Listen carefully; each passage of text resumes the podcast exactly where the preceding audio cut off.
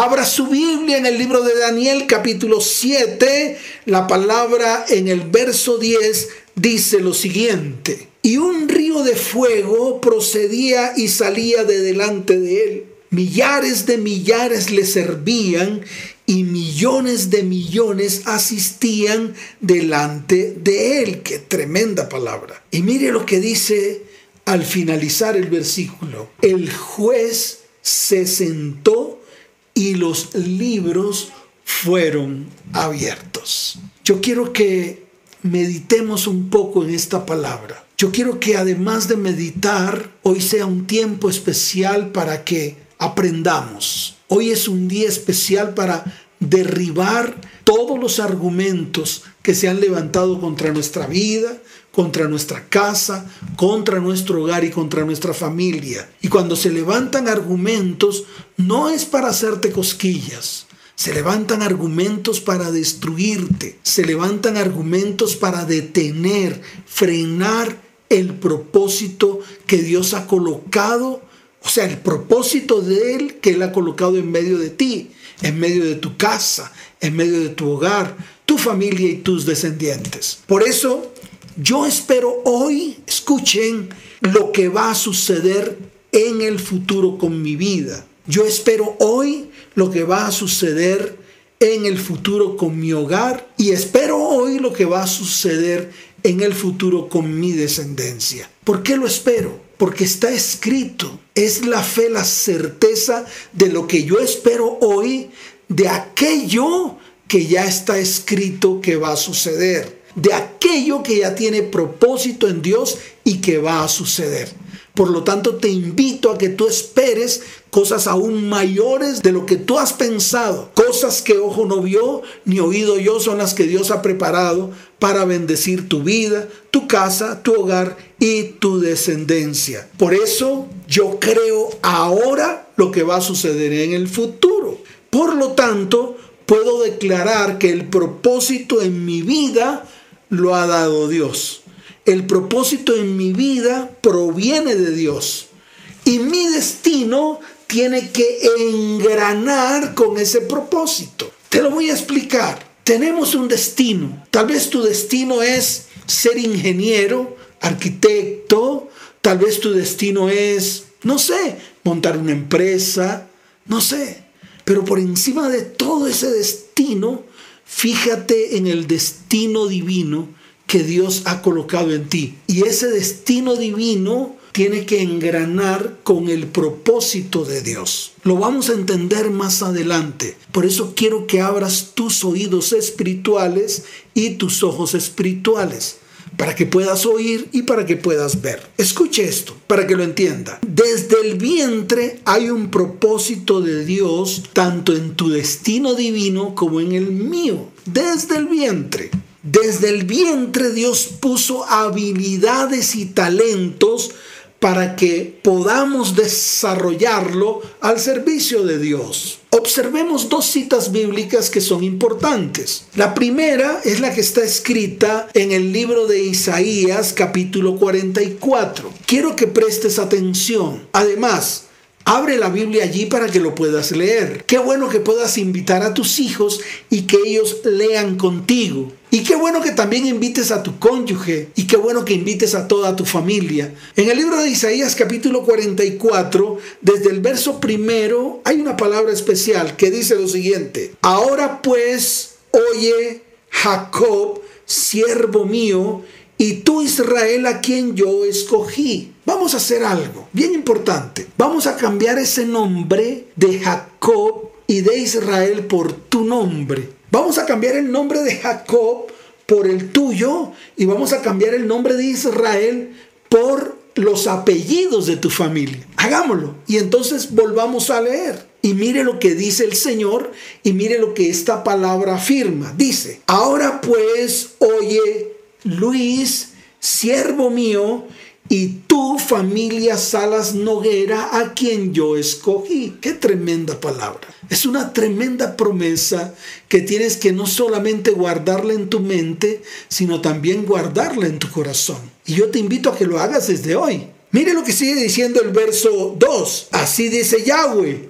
hacedor tuyo y el que te formó desde el vientre. ¡Wow! Ahí está la revelación de la palabra. Dios te formó desde el vientre. No eres casualidad.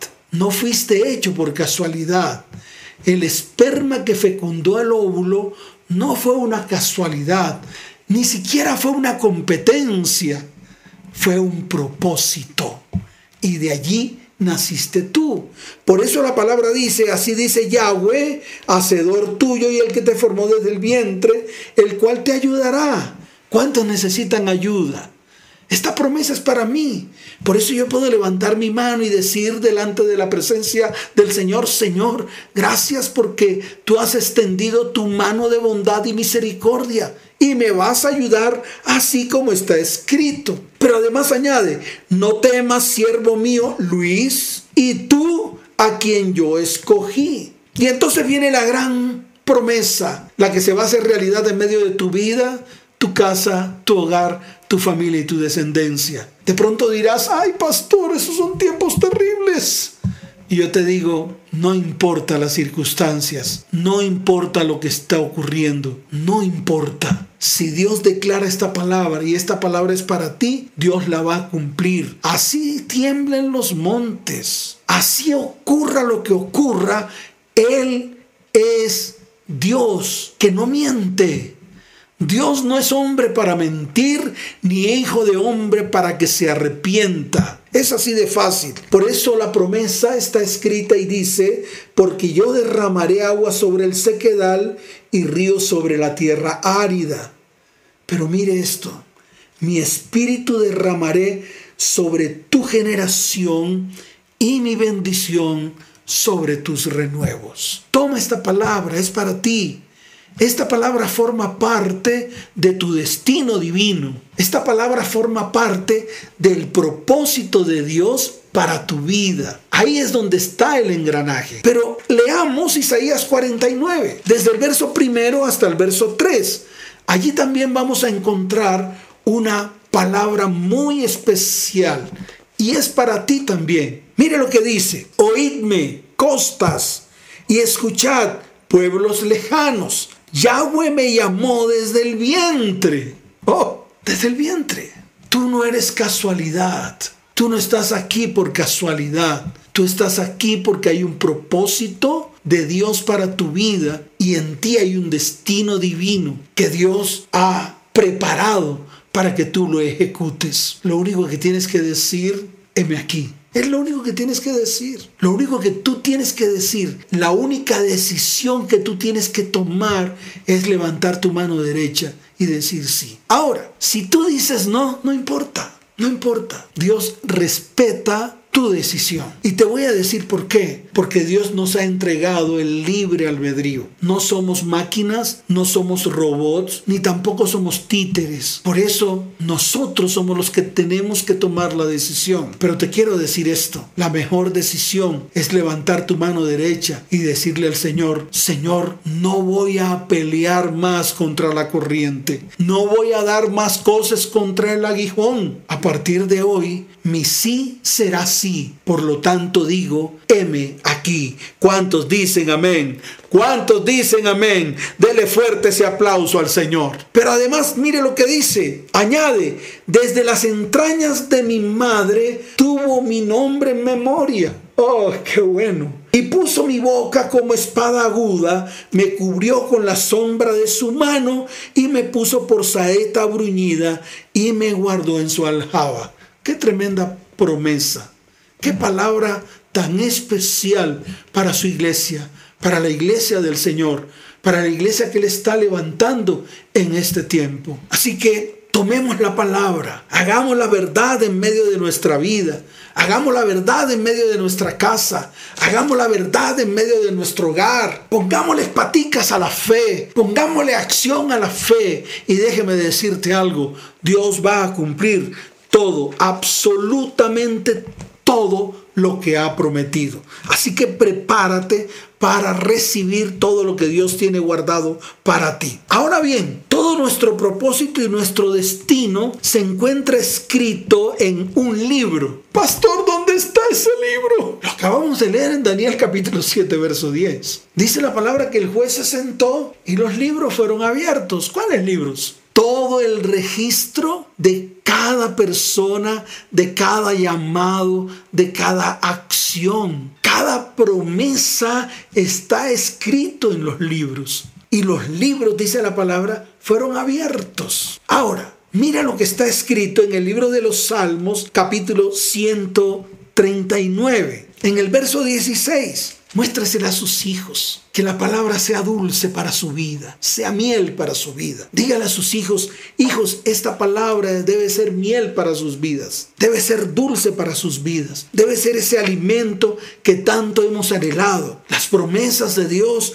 son tal vez el mejor alimento que podemos recibir a diario. Así que en el libro de los Salmos, capítulo 139, verso 16, te lo voy a mostrar con lupa. Dice la palabra, mi embrión vieron tus ojos mi embrión vieron tus ojos. Levanta tu mano y dile, Señor, mi embrión vieron tus ojos. Tus ojos se fijaron en mí y allí me viste, allí me observaste. Pero el salmista no se queda corto, sigue diciendo, y en tu libro estaban escritas todas aquellas cosas que fueron luego formadas en tu libro. O sea que esto que está aquí escrito concuerda con lo que dice Daniel capítulo 7 verso 10. El juez se sentó y los libros fueron abiertos. ¿Cuáles libros? Los libros de Elohim, los libros del Abba, los libros del Adón. Y allí está registrado tu nombre. Y allí está registrado tu destino divino.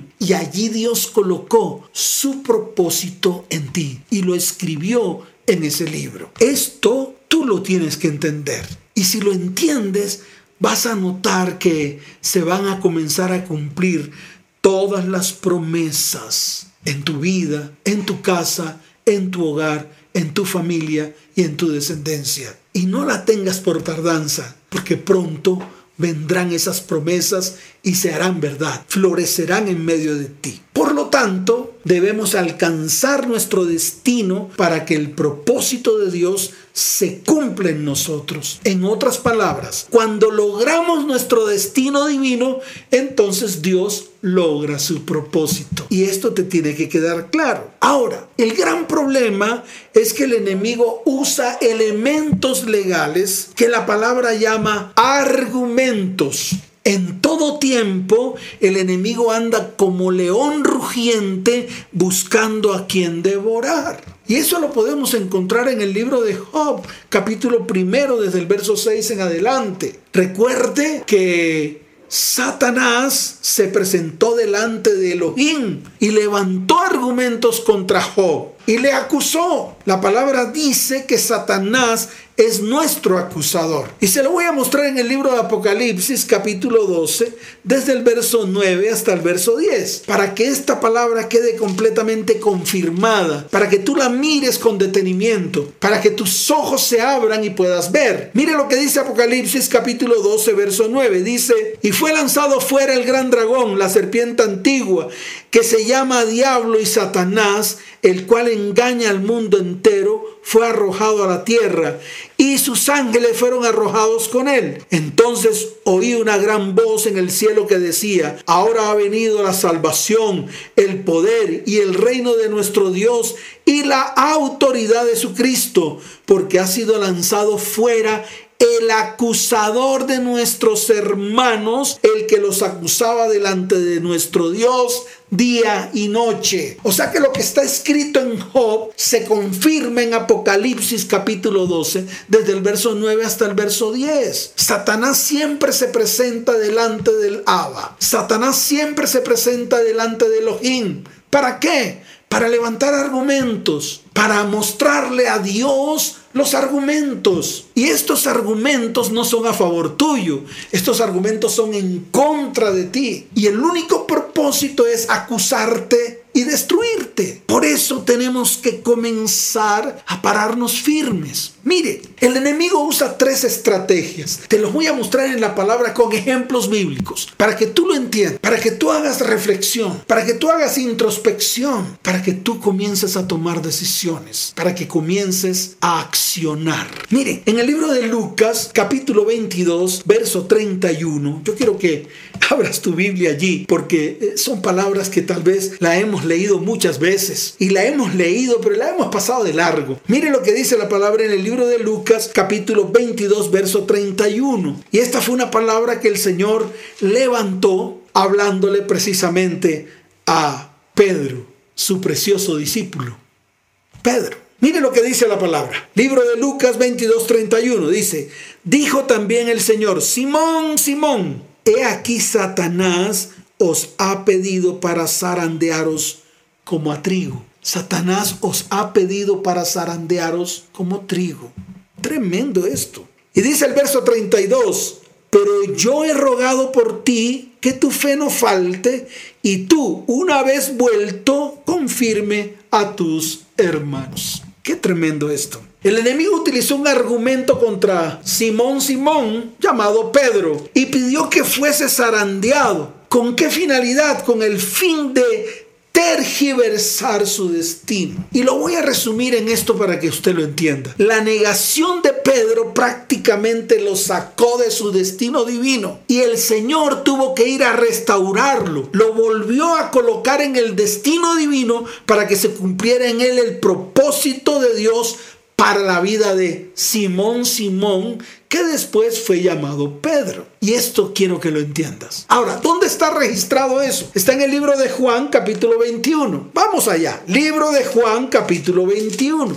Para que usted siga entendiendo aún más la palabra. Siga entendiendo las escrituras.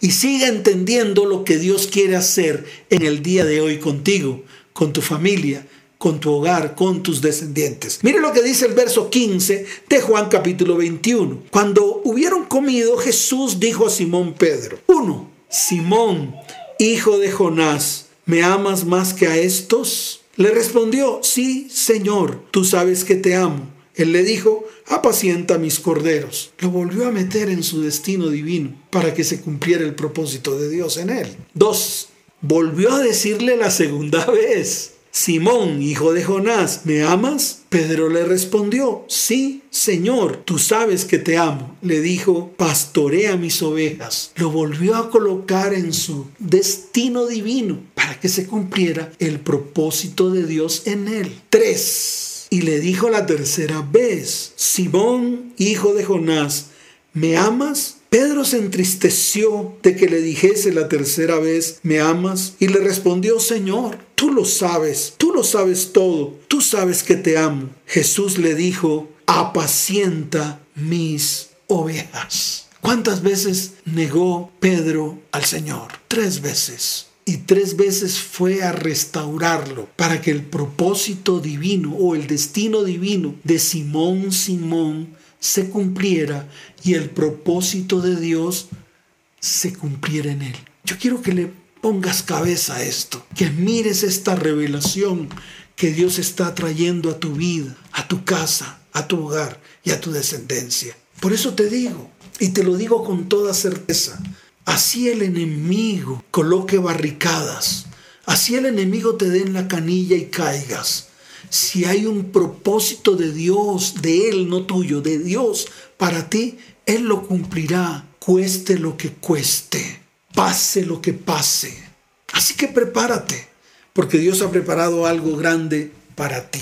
Lo segundo que el enemigo usa para tergiversar, para torcer el destino divino, es a través de nuestros pecados y nuestra maldad. Y yo lo resumo en esta palabra. No hay nada que dañe más tu destino que el pecado y la maldad.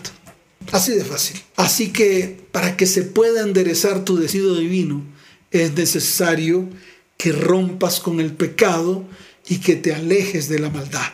Entre más cerca del Señor, más lejos del pecado. Entre más lejos del Señor, más cerca del pecado. Y esto te tiene que quedar claro. La tercera estrategia que usa el enemigo es a través de las maldiciones generacionales. Mire lo que dice Proverbios capítulo 26, verso 2, para que usted lo entienda. Ahí está escrito de que toda maldición tiene una causa. Como el gorrión en su vagar y como la golondrina en su vuelo, así la maldición nunca vendrá sin causa. Toda maldición tiene una causa. La maldición se convierte en iniquidad cuando deja marcas, cuando moldea nuestra identidad y cuando desvía nuestro destino. Cuando vamos a nuestros padres y abuelos encontramos patrones de iniquidad, patrones de comportamientos que se repiten en nosotros y se repiten en nuestra descendencia. Pero escucha esto, Dios ha diseñado este tiempo para romper esos patrones de maldición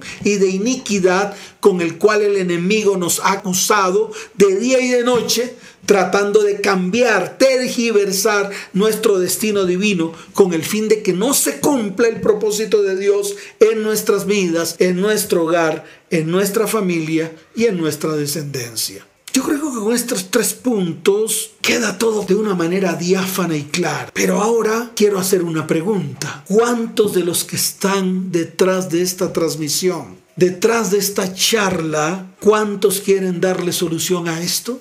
¿Tú? Yo también.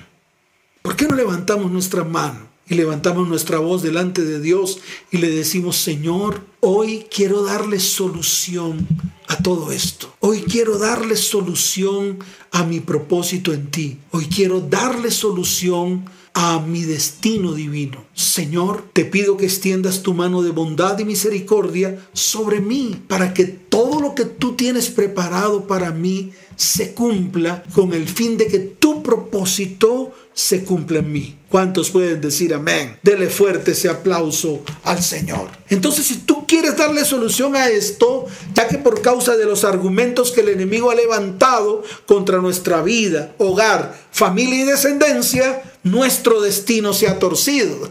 Sí, se ha torcido. Pero dice la palabra que Él endereza todo lo que está torcido. Y se ha tergiversado hasta tal punto que nos hemos desviado del propósito de Dios. Comencemos con lo sencillo.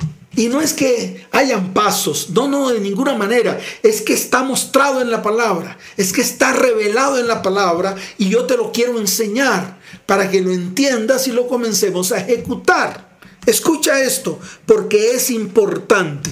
Comencemos con lo sencillo, acerquémonos a Dios. Eso es lo sencillo. Es fácil, es una decisión muy sencilla. Es una decisión rápida, fácil, sin complicaciones. Solamente es una decisión que tienes que tomar. Y la decisión es, acerquémonos a Dios. Acerquémonos al Elohim. Acerquémonos al Elohim de Abraham, de Isaac y de Jacob.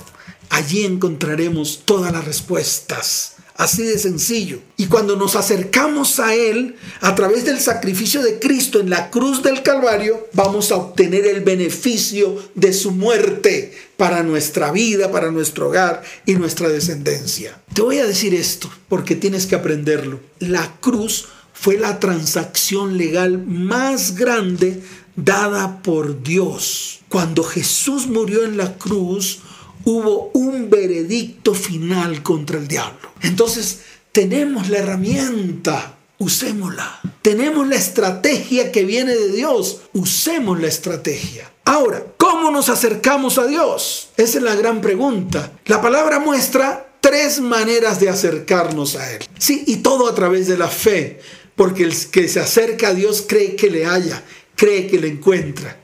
Recuerden que hay un solo camino, Jesucristo. Él lo dijo, yo soy el camino, soy la verdad y soy la vida.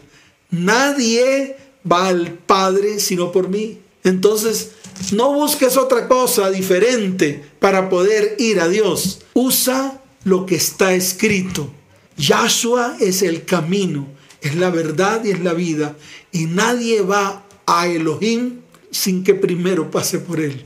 Así de sencillo. Pero ¿cómo nos podemos acercar a Él? Nos podemos acercar a Elohim como Abba, o sea, como Padre. Está escrito en el libro de Lucas capítulo 11. Vamos a Lucas capítulo 11, porque esto se vuelve se vuelve emocionante. Cuando Dios comienza a revelarnos su palabra, wow, podemos ejecutarla con toda confianza y al ejecutarla van a venir las grandes bendiciones descritas en la palabra de Dios. En el libro de Lucas capítulo 11, mire lo que dice el verso 2 dice lo siguiente. Es más, voy a leer desde el verso primero. Dice la palabra, aconteció que estaba Jesús orando en un lugar y cuando terminó uno de sus discípulos le dijo, Señor, enséñanos a orar como también Juan enseñó a sus discípulos. Entonces viene esa adicción que tenía el Señor para hablarles a todos no importa quién estuviera. Así estuviesen los grandes doctos de Israel. Así estuviesen los grandes gobernantes. Así estuviesen sus discípulos los pescadores. O tal vez su discípulo el recolector de impuestos. Así estuviera quien estuviera. El general del ejército.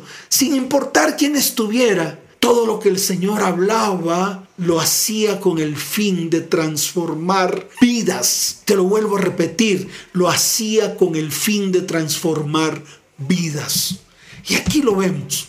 Entonces llega el Señor y dice, cuando oréis, decid, Padre nuestro que estás en los cielos. Y ahí está la oración del Padre nuestro. Esa es la manera como nos podemos acercar a Dios como Padre. Por eso lo dije al comienzo. La manera de acercarnos a Elohim como Abba, como Padre. Así de sencillo. Cuando levantamos nuestra mano derecha y decimos, Padre, hoy quiero acercarme a ti. Te necesito. Te alabo y te bendigo. Te doy gloria y honra te doy toda la majestad. Qué tremenda manera de acercarnos a Dios. Pero también nos podemos acercar a Dios como amigo. ¡Wow! Sí, como amigo está escrito más adelante en el versículo 5 de Lucas capítulo 11. Mire lo que dice. Les dijo también, ¿quién? El Señor, Yahshua. ¿Quién de vosotros que tenga un amigo va a él a medianoche y le dice, amigo, préstame tres panes? ¿Por qué no te acercas a Dios como amigo? Mire, a mí me asombra cuando el Señor habla de Abraham, su amigo. Y yo he clamado madrugadas enteras diciéndole, Señor, no pases de largo, quédate, porque quiero ser tu amigo. Quédate, porque quiero que tú seas mi amigo. Entonces también te puedes acercar al Padre, a Elohim, a Dios, como amigo. Claro, le puedes pedir favores.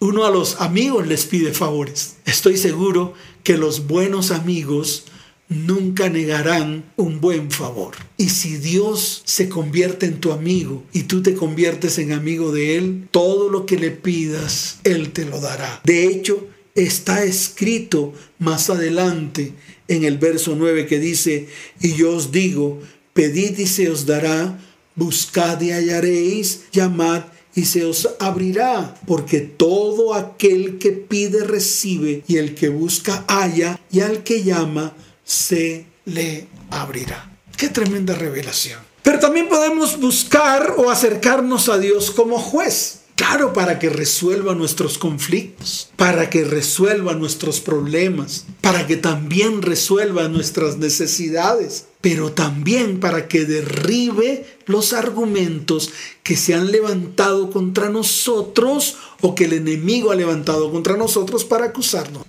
Entonces fíjese qué sencillo. El problema es que si no lo conocíamos, pues no lo podíamos ejecutar. Ahora que lo sabemos, lo podemos hacer. Pero ¿dónde está el fundamento? Porque esto de hablar por hablar y hablar paja, ¿de qué sirve? Yo, escucha bien, te lo voy a mostrar en la palabra. En el libro de Isaías, capítulo 33, verso 22, está la palabra. La palabra en la cual habla de Dios como juez. Mire lo que dice Isaías, capítulo 33, verso 22. Dice la palabra del Señor. ¿Ya la tienes? Muy bien, yo también la tengo acá. Dice, porque Jehová es nuestro juez. ¡Ah! ¡Qué tremenda palabra! Jehová es nuestro legislador. Jehová es nuestro rey. Y mire lo que dice al final del versículo. Él mismo nos salvará. Se acabó el lío. Está escrito. Y puedes ir a Dios como juez. ¿Por qué? Porque Yahweh es nuestro juez. Y dice, Él mismo nos salvará. Pero mira lo que está escrito en el libro de Lucas capítulo 18, desde el verso primero en adelante. Y esto es para fundamentar más lo que te estoy diciendo, con el fin de poderlo aplicar libremente, con el fin de que no se levanten por ahí algunos, algunas lengüitas a tirar piedras. Está escrito. Y si está escrito, ¿quién puede refutar lo que está escrito? ¿Tú lo puedes refutar? ¿O tienes algún otro concepto? Pues déjame decirte algo. La palabra es íntegra desde Génesis hasta Apocalipsis, no te puedes levantar contra ella. Dice la palabra, Lucas capítulo 18, desde el verso primero hasta el verso 3, dice, también le refirió Jesús una parábola sobre la necesidad de orar siempre y no desmayar. Fíjate que estamos en el mismo contexto de la oración, estamos en el mismo contexto de la búsqueda de Dios, estamos en el mismo contexto de acercarnos a Él y nos podemos acercar a Él como juez. Mire lo que dice la palabra, diciendo, había en una ciudad un juez que ni temía a Dios ni respetaba a hombre. Había también en aquella ciudad una viuda, la cual venía él diciendo, hazme justicia de mi adversario. Yo lo dije anteriormente, nuestro adversario, el diablo, trabaja incansablemente buscando a quien devorar. Y aquí aparece otra vez. Entonces yo voy delante del juez para que el adversario sea derribado con todo argumento que ha levantado contra mí. Así de sencillo, así de fácil. Por eso, escuche bien, ese juez va a resolver el asunto de manera favorable. Vamos a tener que presentar los argumentos necesarios e ir con nuestro abogado, Jesús, y derribar todos los argumentos que el enemigo ha levantado contra nosotros. Debemos detener al enemigo que anhela interferir con el propósito que Dios tiene para tu vida, tu hogar y tu descendencia. Es así de fácil. Por lo tanto, hoy te hago una invitación Hoy te invito para que con toda tu familia vayamos al tribunal del cielo y permitamos que Él deshaga todo lo que está en contra de tu vida o mi vida, tu casa, mi casa, tu hogar, mi hogar, tu descendencia y mi descendencia. Este es un acto de fe el cual podemos ejecutar. Ir delante del juez, así como está escrito en el libro de Daniel capítulo 7, verso 10 el juez se sentó y los libros fueron abiertos. Dios nos da acceso por medio de la sangre de Cristo para ir allá.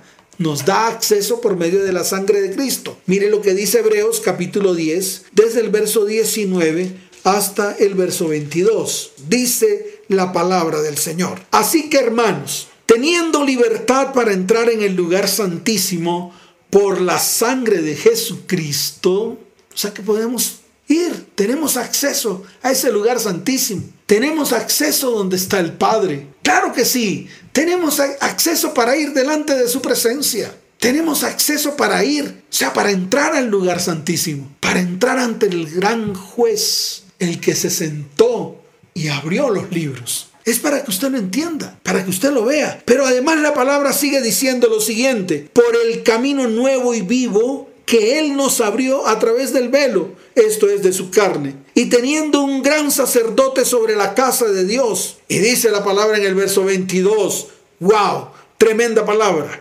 Acerquémonos con corazón sincero, en plena certidumbre de fe, purificados los corazones de mala conciencia y lavados los cuerpos con agua limpia. Ahí está escrito.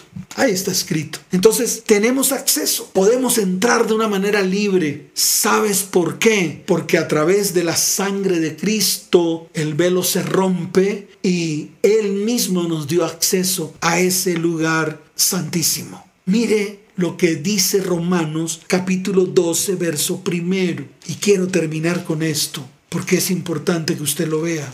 En el libro de Romanos capítulo 12, verso primero, está escrita la manera como nos podemos acercar delante de su perfecta presencia. Dice la palabra del Señor. Así que hermanos, os ruego por las misericordias de Dios que presentéis vuestros cuerpos en sacrificio vivo, santo, agradable a Dios, que es vuestro culto racional. Qué tremenda palabra. Hoy vamos a presentar nuestro caso para liberar el veredicto a nuestro favor, así como está escrito en el libro de Colosenses capítulo 2, verso 14, anulando el acta de los decretos que había contra nosotros, que nos era contraria, quitándola de en medio y clavándola en la cruz. Y mire lo que dice el verso 15, y despojando a los principados y a las potestades, los exhibió públicamente triunfando sobre ellos en la cruz del Calvario. Qué tremenda palabra. Ahí está todo.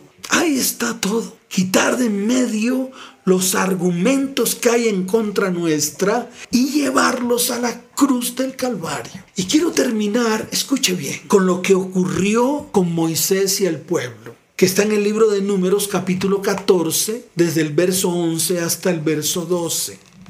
Si quiere, abra su Biblia allí, yo se lo voy a explicar para que a usted le quede aún más claro, más diáfano, para que usted pueda ejecutar la acción.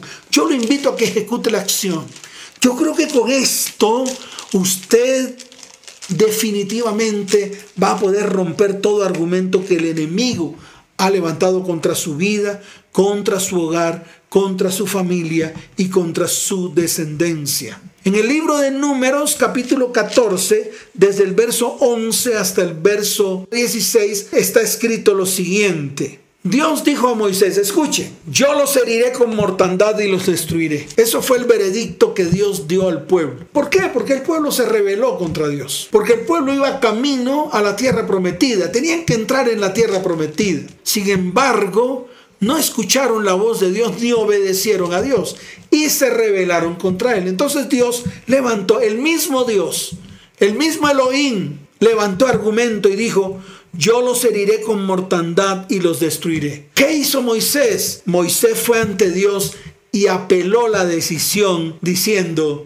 Señor, tú no puedes hacerlo. Y presentó el caso. Tremenda esta revelación. Presentó el caso basando sus argumentos en el propósito que Elohim o Yahweh tenía para su pueblo. Se lo voy a leer en el verso 13. Mire lo que dice Números capítulo 14, verso 13. Pero Moisés respondió a Yahweh, lo oirán luego los egipcios porque de medio de ellos sacaste a este pueblo con tu poder. El Señor había colocado un propósito para el pueblo de Israel y era sacarlo de tierra de Egipto. Por lo tanto, eso fue lo primero o el primer argumento que levantó Moshe. El primer argumento que levantó Moshe delante de Dios y le dijo, no puedes hacerlo porque tú colocaste ese propósito en el pueblo. Tú lo sacaste de tierra de Egipto y lo trajiste hasta aquí.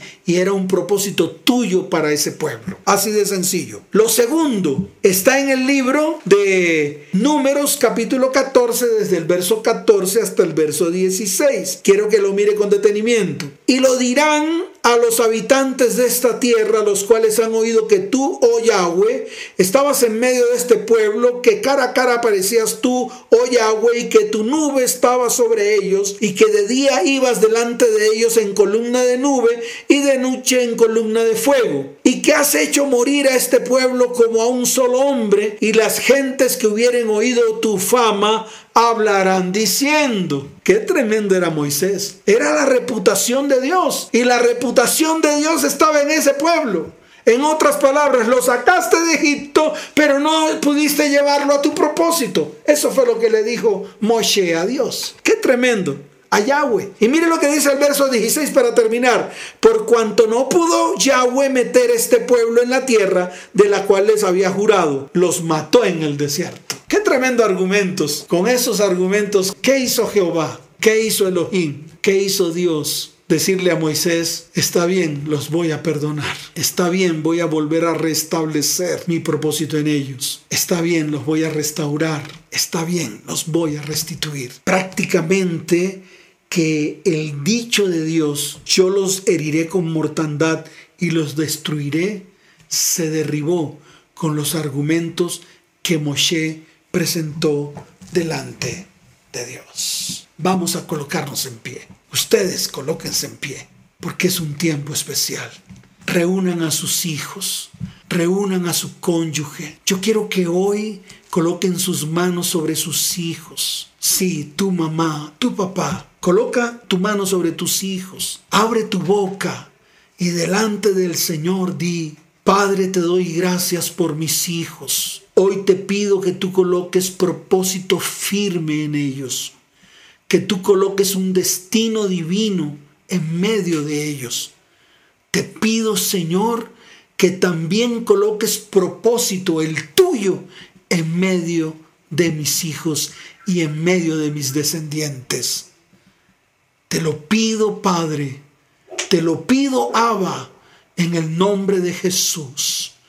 Ahora tu mujer, coloca tu mano sobre tu cónyuge y tu varón coloca tu mano sobre tu cónyuge. Y también haz esta oración y dile, Señor, hoy coloco a mi cónyuge delante de ti. Hoy te pido en el nombre de Yahshua Hamashiach, Jesús el Mesías, que coloques propósito divino, destino divino en mi cónyuge. Te pido, Señor, que lo limpies con tu preciosa sangre. Te pido que lo levantes en este tiempo y que sea parte de tu propósito. Te lo pido en el nombre de Jesús. Amén y amén. Quiero que inclines tu rostro y vamos a derribar todo argumento que el diablo ha levantado contra tu vida, contra tu casa, contra tu hogar y contra tu familia. Yo no sé qué ataque se está recibiendo. No sé cómo el enemigo ha tergiversado tu propósito y tu destino. No sé en qué áreas. Tal vez en el área económica, la ruina, la escasez. Tal vez en el área sexual. Tal vez en el área emocional. Tal vez en el área familiar. En cualquiera que sea el caso. Preséntalo delante de Dios. Levanta tu mano y dile, Señor, si voy al tribunal del hombre seré condenado y el propósito que tú tienes para mí se romperá. ¿Y qué dirá la gente? Luego no le habías dicho que trabajara en pos de ti para que el corazón de los padres se volviera hacia los hijos y el corazón de los hijos se volviera hacia los padres. ¿Quedará inconclusa? Señor, emite un veredicto para mi libertad, para romper la acusación que el enemigo levantó, no solo contra mi destino, sino también contra tu propósito. Ahora levanta tú la oración Sí, de ese argumento que se ha levantado contra ti, contra tu casa, contra tu hogar y contra tu descendencia. Levanta tu mano y dile, Señor, la palabra dice que tú eres nuestro juez. Y presento a mi abogado, mi abogado Jesucristo, que fue a la cruz del Calvario y allí derramó hasta la última gota de su sangre. Él es mi justicia. En la cruz del Calvario llevó mi pecado y llevó mi maldad y me hizo justo delante de ti. Hoy abro las escrituras que están en Colosenses capítulo 2 desde el verso 13 hasta el verso 15. Toma la palabra, abre las escrituras porque esto va a quedar grabado en el cielo. Colosenses capítulo 2 desde el verso 13 hasta el verso 15 la palabra dice, y vosotros estando muertos en pecados y en la incircuncisión de vuestra carne, os dio vida juntamente con Él, perdonándoos todos los pecados. Hoy, Señor, así como está escrito, anulo toda acta de decretos que hay levantada contra mi vida, contra mi casa, contra mi hogar y contra mi descendencia y que nos era contraria. Hoy la quito de en medio, la clavo en la cruz del Calvario y despojo a los principados, los exhibo públicamente y quedan avergonzados en la cruz del Calvario. Los despojo a los principados y a las potestades y quedan exhibidos públicamente y declaro que Cristo triunfó sobre ellos en la cruz. En el nombre de Yahshua, mi Sikenu, mi justicia Amén y amén. Dale fuerte ese aplauso al Señor. Fuerte ese aplauso al Señor. Porque hoy es el día en el cual Dios te ha dado la victoria. Él ha extendido su mano de bendición sobre tu vida, tu casa, tu hogar, tu familia y tu descendencia. Y tú que estás ahí, que vienes por primera vez. Qué bueno que te acerques al Señor con todo el corazón. Yo creo que te vas a acercar a Él como Padre. Entonces te voy a guiar en esta oración. Dile, Abba, repite conmigo, Abba, hoy me acerco a ti porque quiero que seas mi Padre. Hoy quiero refugiarme en ti. Levanta tu mano derecha y dile, hoy te acepto como mi único y suficiente Salvador. Escribe mi nombre en el libro de la vida y no lo borres jamás. Gracias Señor por darme la oportunidad de estar delante de ti. Gracias Señor. Amén y amén. Y las familias que están reunidas, levanten sus manos. Voy a bendecirlos. Padre, te doy gracias por cada familia. Te doy gracias por cada vida. Te doy gracias por cada hogar. Te doy gracias por cada varón, por cada mujer, por cada joven, por cada niño. Hoy los coloco delante de ti y te pido que tú extiendas tu mano de bendición sobre sus vidas. Bendícelos, Señor, en gran manera. Te lo pido en el nombre de Yahshua, el Mesías. Amén y amén.